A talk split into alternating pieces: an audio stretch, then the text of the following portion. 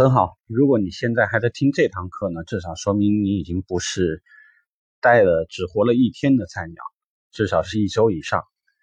那通过了前面三天、五天或者一周的工作，我想你应该对这家店的基本条件有了一些基础的了解。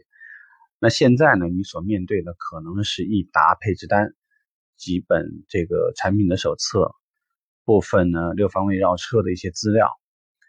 你要面对的问题是一个影帝，就是可能会给大家去做一些复印，会帮大家洗洗车，每天早上去擦车，去完成一些基础的工作。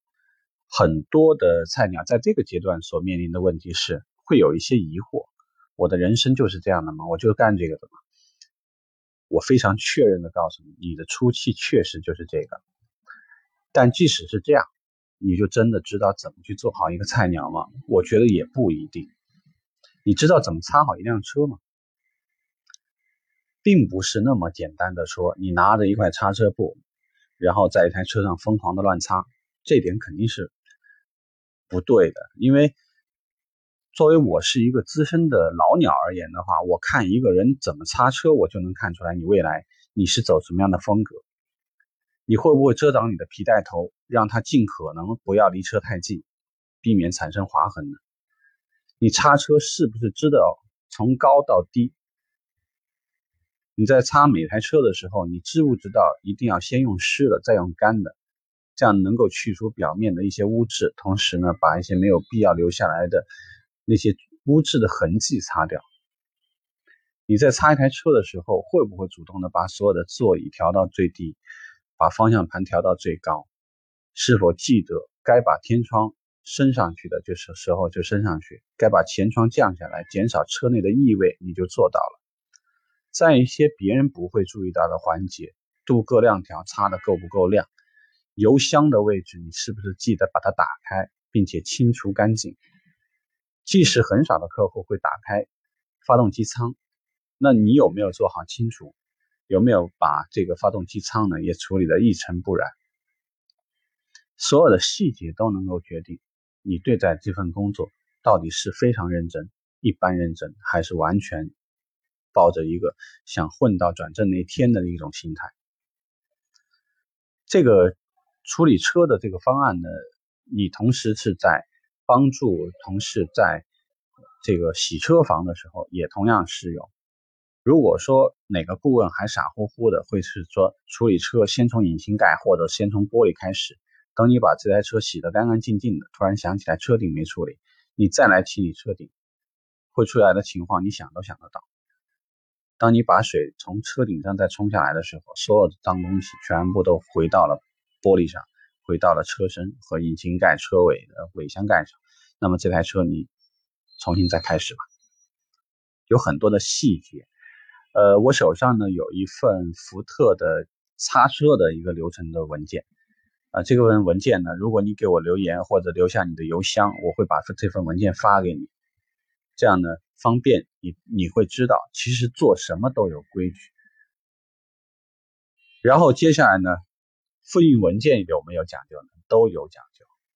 你怎么样的把在以前没有操作过的情况下，怎么把身份证正反面复印到一张纸上不会出差错？在帮助顾问在做一个师承师下协议的时候，有没有哪些文件是记得一定要复印到正面，还是单独去找一张 A4 的纸复印？标准的流程里面，你在协助每个同事做每一个环节的时候，你是在坑队友呢，还是说你真的能为对方想得更细、更好？能不能在及时跟客户？你的销售同事在介绍产品的时候，你能及时的递上一张配置单？是不是说你的同事在介绍产品的时候，坐在洽谈桌上干干的，而你及时能为他倒上一杯温开水？每一个细节能决定你在未来的时候，你的团队会不会像你对他们一样，及时给他们支持？所以，在菜鸟进入到第一周的时间里面。你要做的事情有以下的几条：第一，能轻松的叫出你每一个同事的名字。我说的可能不是一个很远的范围，你至少能叫出所有的销售团队的人的名字，这个代表你对他们的重视和你是否融入这个团队。辅助岗位，所有仓库的师傅的名字你能说得出来？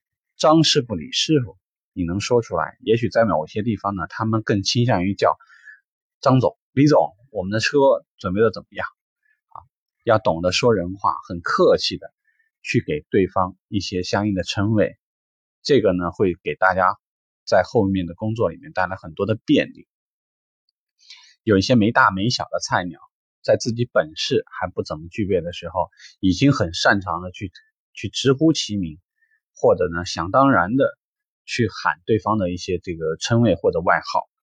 呃，往往呢你会发现在后面的工作里面，你会遇到一些想象不到的麻烦。或者所有的人也会在公事公办的情况下，给你创造一些你没有必要创造的麻烦，所以我还是奉劝大家，这个做事呢，在你没有掌握什么了不起的技能之前，先学会一件事情，对别人客气一些，给一些多一点的尊重，这个是你在前期唯一能做，而且也是能做到、应该做到的。刚刚我们讲了，第一个是你要记得给所有的人称谓啊。我给大家的一个善意的建议呢，就是给到大家所有的。大家看韩剧的时候呢，好像有一个说法呢，就是叫那个功臣，或者我们讲的话，就是你你应该给到大家一个这个比较好的称谓，比如该是哥，该是总，该是这个给到大家捧的一种叫法的话。我希望大家最好是找到这样的称谓，而不是经常动不动就直呼人家的名字，这个是一个非常讨巧的做法啊。所以给到菜鸟一定要记住，能叫经理的叫经理，能叫总的叫总。总而言之，能往大了说，千万千万不要直呼其名。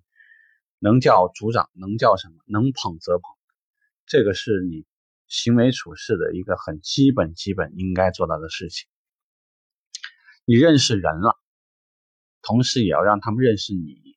我们听过一句话呢，就是这个基本呢做事呢，第一你要做到出现，就是在哪儿有什么事儿的时候你能出现；第二呢，做什么事儿至少有点表现，比如说我能把车擦好。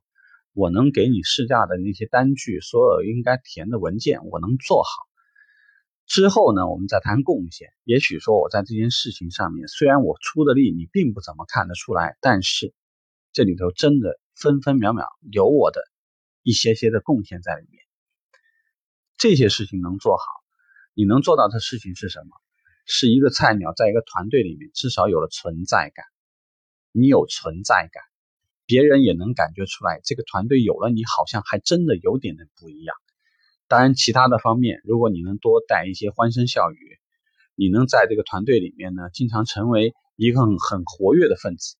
别人呢吃一个饭，或者说有一个很的小的聚会，也不忘了把你带上。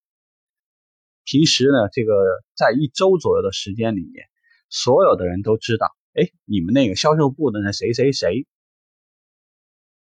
你干的不错。至少我相信，在生存法则里面，你符合了最基础的条件，你至少能让自己活下来。